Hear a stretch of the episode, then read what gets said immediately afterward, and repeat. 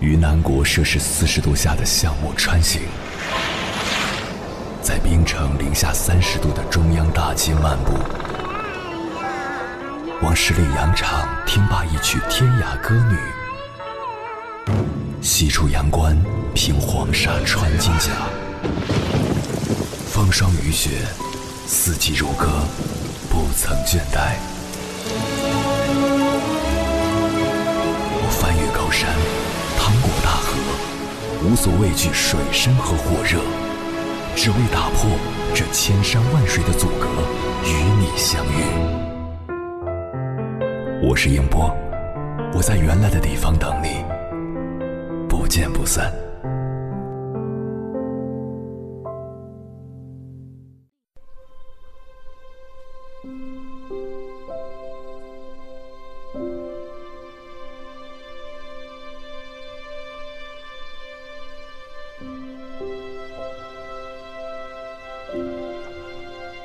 成年人的世界，没有江湖热血、快意恩仇，只剩下为生活而奔波的疲惫。去年年底，我一个高中同学人到中年突然失业了。今年六月份的一天，他在同学群里宣布，欢迎大家去他那里品尝他亲手翻炒的茶叶。原来他就职的公司效益持续走低，他看不到前景，于是辞职回了老家。承包了一片茶山，开始拓展新领域，还把微信昵称改为“山中名人”。大家纷纷在群里调侃他：“哟，卖茶叶了，你也响应国家号召去摆摊了？有勇气，你这是重新开始新人生啊！”从舒适的白领到风吹日晒的茶农，心里有落差是必然的。平时寡言少语的他，不卑不亢，只是在朋友圈里发了一段话。天若有情天亦老，人若有茶人不败。上有老下有小，两头都是我的责任，不能停，不敢老。刚回到老家的那几个月，为了寻找合适的茶树，他吃住在山中，饥一顿饱一顿是常态。南方的冬天常常下雨，山路泥泞，他走坏了好几双鞋子。不得不说。一个人真正的强大，往往是从丢脸开始的。为了生存，放下面子，去做一些不那么体面的工作。正如电视剧《我的前半生》中罗子君所说的：“面子是这个世界上最难放下的，却又是最没用的东西。”这句话不仅仅是电视剧的台词，也是我们许多人的真实写照。在这个现实的世界里。维持生活的不是虚无的脸面，而是那些平凡甚至庸俗的中年人倾尽全力的付出。人到中年，身后空无一人，不敢倒下，也不能倒下，因为自己是家人的最后一道屏障，肩上扛着沉甸甸的责任，端着架子赚不到钱，放下身段才养得起家。比起所谓的自尊。我们有更想守护的东西。受疫情影响，普通人生活艰难，行业大佬也未能幸免。由于旅游产品被暂停，去年三月，携程集团无损退订超三百一十亿，亏损十七点五亿。面对巨大的生存压力，携程董事局主席梁建章颠覆了自我。为了展现各地旅游特色，拉动祭酒消费，他转战多地进行直播，十次有九次都进行了 cosplay。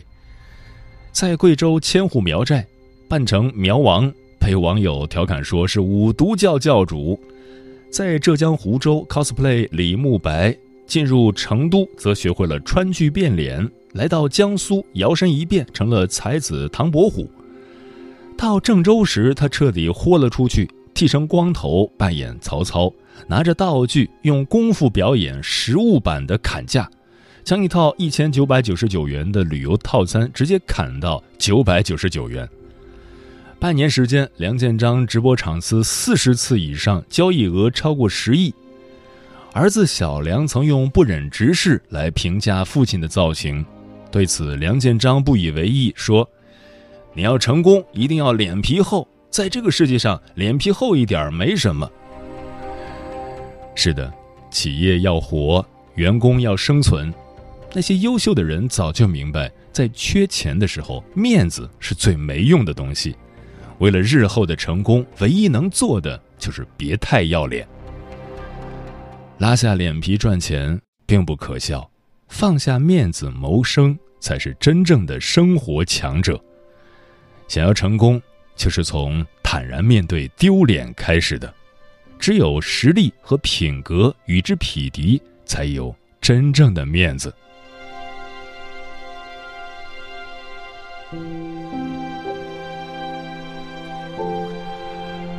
凌晨时分，思念跨越千山万水，你的爱和梦想都可以在我这里安放。各位夜行者，深夜不孤单。我是迎波，绰号鸭先生，陪你穿越黑夜，迎接黎明曙光。今晚跟朋友们聊的话题是：放下面子去挣钱，到底丢不丢人？关于这个话题，如果你想和我交流，可以通过微信平台“中国交通广播”和我分享你的心声。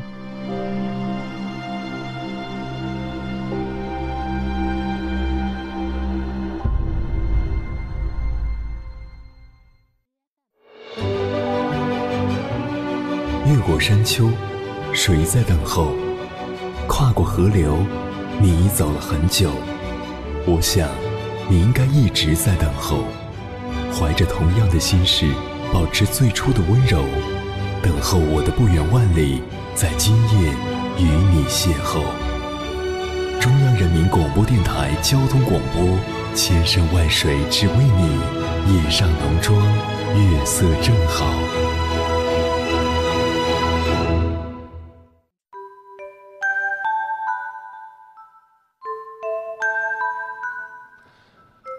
人到中年有多难呢？最近老戏骨张晨光的直播争议引人感慨万千。六月十八日当晚，演员张晨光现身电商平台里直播带货。演员用自己的人气带货，这两年再正常不过。电影行业不景气，很多演员接不到戏，纷纷开启副业，张晨光也不例外。没想到网友对流量小生的带货宽容接受，却对老戏骨的直播嘴下苛刻。在张晨光直播的过程中，纷纷在屏幕上攻击指责他：为什么不拍戏，在这带货，不务正业，简直为老不尊，晚节不保。一向兢兢业业做表演、珍惜名誉、爱惜羽毛的张晨光，哪看得了这样的羞辱？瞬间难以自抑，潸然泪下。他跟助理站起来，对着屏幕深深鞠了一躬，哽咽地对着屏幕说了一番掏心掏肺的话。看到有人说我晚节不保，我真的非常伤心。我这一路走来三十多年，我在演艺事业上兢兢业业，努力把每一个角色演绎好，包括这次的直播间，我也想用另外一个才能表现出来。就这样吧。谢谢大家。随后，他关闭了直播间。说到这儿，估计很多人没想起来张晨光是谁。他是《欢乐颂二》中饰演包奕凡的父亲的包总，他是《流金岁月》里啃老破产的蒋南孙的爸爸，他是《都挺好》中亦师亦父的蒙总。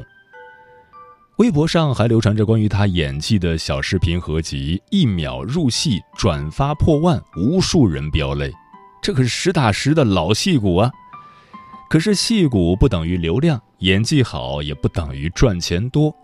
倪萍曾在综艺节目里吐槽，现实中的张晨光节俭到抠门儿，上节目的衣服是租的，冰箱里的鳕鱼放五年舍不得扔，外面吃饭的剩菜剩饭都要打包回来。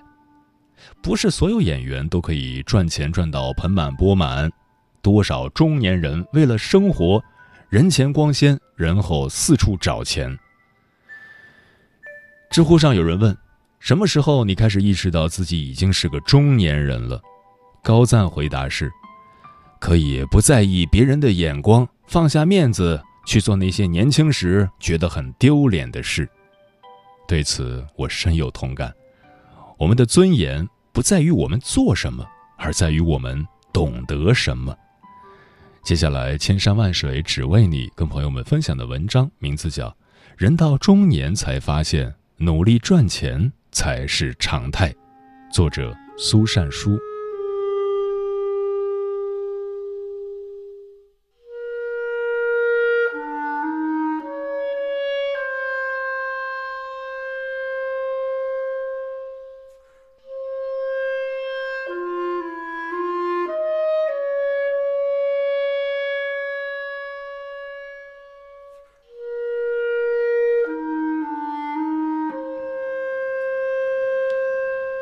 年轻的时候，总以为赚钱很容易；人到中年才明白，赚钱很难，花钱很快，上有老下有小，挣钱太少，用钱的地方实在太多。前段时间，国民教授戴建业登上热搜，爆红之前，老教授的幽默的授课方式已经火出圈儿，他网络上的粉丝也超百万。成名之后，他开始受邀上节目做演讲、出书。有人问：“戴老师已经年过花甲，为何不在家颐养天年，还要到处折腾？”老教授才道出实情：夫人得了肺癌，每个月要买五万一盒的抗癌药和一万的治疗费。的确如此，关键时刻，钱就是续命的药水。俗话说：“没有什么，千万别没钱。”人到中年，钱就是生活最大的安全感。前段时间，堂哥打电话给我，寒暄良久，他才艰难的开口问我借钱。堂哥今年四十岁，从事一家广告公司的设计工作，虽然月薪过万，但仍抵不过家里繁重的开支。每月还完房贷车贷，几乎所剩无几。嫂子公司效益不好，又要降薪。交完儿子幼儿园的学费，就掏光了这个月的工资。他很不好意思的试探：“小妹，你要有多的余钱，能不能借哥五千块？”哥哥以前是很阳光的一个人，结婚几年后越发沉默寡言。当我把钱打到他卡上的时候，以前多骄傲的一个人，一连说了好几个谢谢。张爱玲这样形容这群人。中年以后的人时常会觉得孤独，因为他一睁开眼睛，周围都是要依靠他的人，却没有他可以依靠的人。人到中年，大多数人像背负巨石的西西弗斯，身负重担，艰难前行，举目去，到处是花钱的地方，赚的钱都花不到自己身上。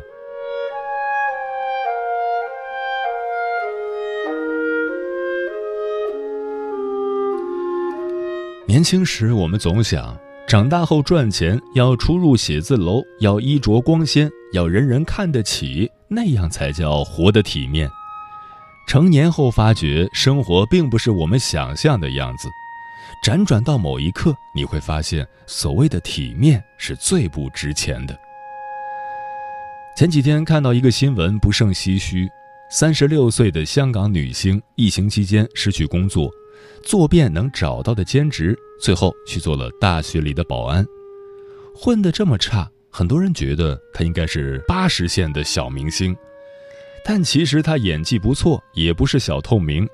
曾经离他最近的奖项是香港金像奖，他得的是新人提名，跟刘若英、陈奕迅等一线大明星搭过戏，而且导演张艾嘉也亲口盖章，他有天赋，但没办法。他一没背景，二没资源，三没存款。疫情来临，行业惨淡，没有邀约。可人总要吃饭，为了生计，人总要放下面子赚钱。对于做保安这件事，杨琪本人倒是看得很开。当初没有很严重的时候，其实我就一直在做各种兼职，在朋友的工厂帮忙做蜡烛，在餐厅当外场，又在花店卖花。还做过韩国餐厅的厨师，当保安让我接触了不同阶层的人，觉得人生变得更加丰富。人到中年，放下面子赚钱才是最大的体面。毕竟，跟生活的狂轰滥炸相比，面子又算得了什么呢？窦文涛最火的时候。曾经说过，他接广告有三大原则：有损形象的广告不接，不喜欢的商业广告不接，没有档次的广告不接。他觉得这些广告层次太 low，跟他的形象不太符合。但是，当他母亲突生重病，需要一大笔钱的时候，他又开始松口，接的都是他之前绝不会接的广告，甚至连别人的婚礼主持这样的活，他都不放过。生活的真相不过是，哪有那么多体面？不过是没有经受生活的摧残。窦文涛后来说：“人世的艰难是很难想象的，你没经历过，你不懂；经历过，你就明白了。”人到中年，再华丽的面子都是虚的，落到身上的重锤才是实的。如果能多赚点钱，给亲人以宝石，护家人以周全，管他什么清高面子，赚到钱就是最大的体面。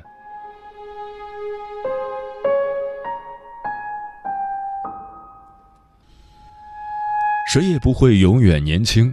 谁都不会一直顺风顺水，人生起落是无常。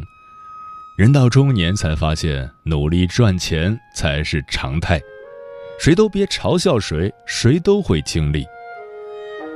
看过一个魔性叫卖烤肠的视频，视频中的摊主站在自己的摊位前，用力扭动全身，上下摇摆，同时还卖力的吆喝：“鹅卵石烤肠，香喷喷的瘦肉丸。”因为动作太魔性，同时还比较押韵，被人拍到网上，一下子火了。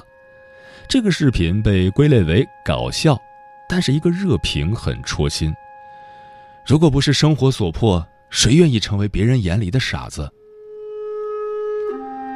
曾经看过一个视频，一位失业的中年人为了谋生，转行去做没有人愿意做的擦鞋工，就这样蹲在地上给人擦鞋。就是为了卖出一瓶清洁剂。前段时间还看过一个新闻，中兴集团的一位女硕士应聘一家公司的保姆。自从生完孩子后，她发现其他行业的收入都不太理想，反而做保姆能够挣到高薪，于是她就转行了。有人问她：“这么高学历，当保姆不丢人吗？”她回答：“不，丢人的是放不下面子赚钱的人。”人到中年，面子事小，谋生事大。李嘉诚说过：“当你放下面子赚钱的时候，说明你已经懂事了；当你还停留在那里喝酒吹牛，啥也不懂还装懂，只爱所谓的面子的时候，说明你这辈子也就这样了。”收起那些嚣张，放下曾经的轻狂，该低头低头，该赚钱赚钱。跪着赚钱，只要合法就不丢人；死要面子活受罪才是愚蠢。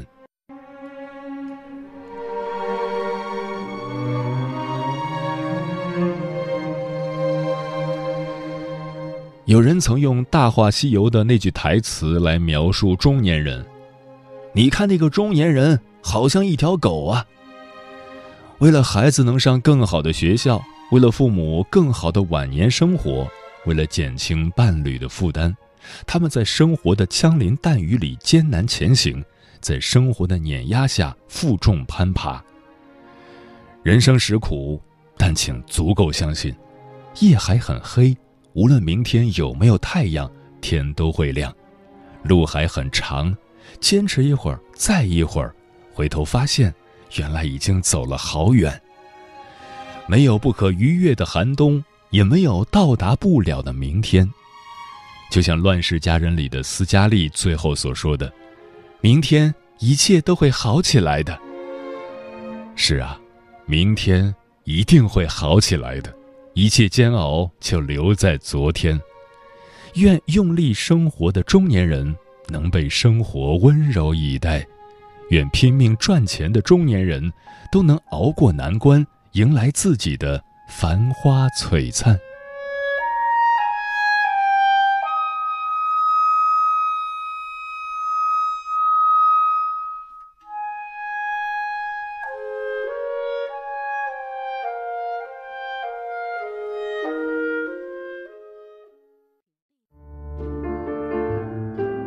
有一种思念叫望穿秋水，有一种记忆叫刻骨铭心，有一种遥远叫天涯海角，有一种路程叫万水千山。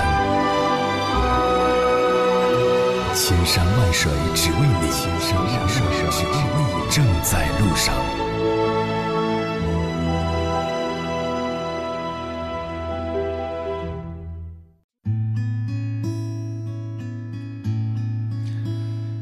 谢此刻依然守候在电波那一头的你，这里是正在陪伴你的千山万水只为你，我是迎波，绰号鸭先生。我要以黑夜为翅膀，带你在电波中自在飞翔。今晚跟朋友们聊的话题是：放下面子去挣钱，到底丢不丢人？蒋先生说：“自食其力就是最好的尊严，保护家人、保护后代，都是应该值得骄傲的事儿。”老张说。放下面子去挣钱，拾起面子好做人。挣钱与做人一点也不矛盾。你踏踏实实做事儿，凭良心挣钱，大家都会尊敬你。哪怕你是一个小区的保安，一个打扫街道的清洁工，你挣的是辛苦钱，是血汗钱，大家都会从内心里对你表示崇敬。但是呢，如果你走的是歪门邪道，你的钱来路不明，或者属于灰黑产业，那么你的面子再拾也拾不起来了。因为你的面子已经被自己给糟蹋了。百灵鸟说：“不管做什么，只要是靠自己的努力劳动去挣的钱，就不怕失去面子，大胆的去干去挣钱。可是很多人由于一时的冲动，时间长了就坚持不住了，这样怎能做一番事业？”烈日灼情说：“我妈说，用付出去换取回报不丢人，这是你应得的。”我们都是普通人，用自己的双手和劳动换取我们的酬劳。那些不劳而获的人才真丢人。大胖又说，工作本就没有高低贵贱之分，所以也不存在面子问题。坐在办公室里的人未必光鲜亮丽，别墅和出租屋的用处是一样的。所以，所谓的面子，就是自己在给自己设限，用正当的途径获得自己想要的生活，哪里丢人了呢？天震说：“只要不违法犯罪、违背伦理道德，体面的薪资比体面的工作更重要。毕竟日子是过自己的，不是过给别人看的。”红姐说：“面子能值几个钱？赚自己的钱，让别人说去吧。只要是靠劳动所得，没有坑蒙拐骗，都是了不起的人。”情深可知心说：“我们都是平凡人，每个人都在用力的活着。所谓的面子，换不来好的生活，也换不来我们想要的一切结果。那些所谓的放低姿态赚钱，不过是自己在潜意识里看不上那个职业。高不成低不就，成了很多年轻人的通病。放下所谓的面子，过上自己想要的生活，才是真正的面子。”专吃彩霞的鸟儿说：“放下面子，靠自己的劳动赚钱，并不丢人。每份工作都值得尊重，职业没有高低贵贱之分，每个岗位都有它存在的价值。丢人的是那些好吃懒做、自己能力不足还经常各种怨恨的人。生活是自己的，靠自己的双手努力赚钱，给自己最大的安全感。苦点累点没关系，幸福是奋斗出来的。”涂磊曾在《爱情保卫战》中说：“面子在没有实力支撑的时候是不存在的，因为没有里子。面子不是靠吹牛炫耀撑起来的，而是靠自己的实力换来的。没有实力又谈何面子呢？”我很喜欢电影《霸王别姬》中的一句台词：“人呐，得自个儿成全自个儿。面子从来都是自个儿给的。当我们不再在意别人的评价。”不再好高骛远，不再害怕吃苦，努力赚钱，才会真的有面子。虽然当年穷的直掉渣，我还是遇见了我的那个他。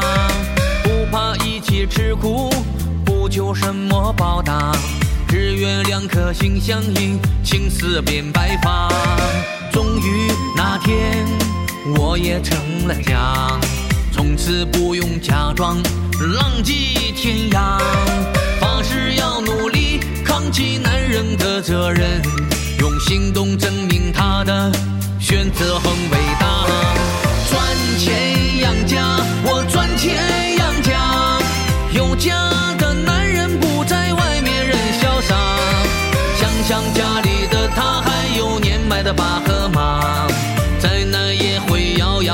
咬牙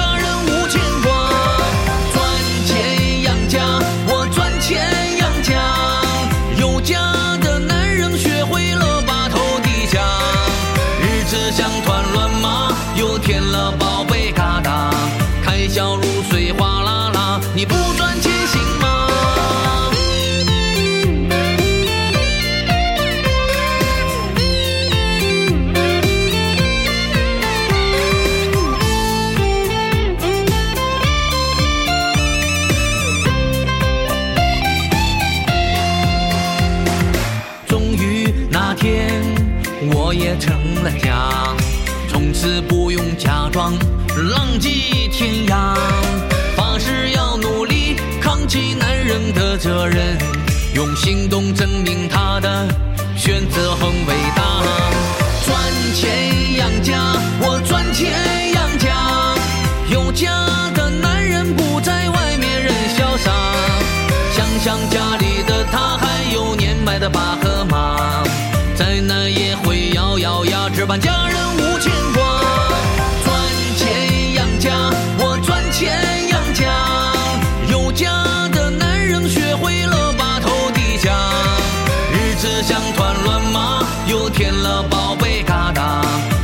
开销如水哗啦啦，你不赚钱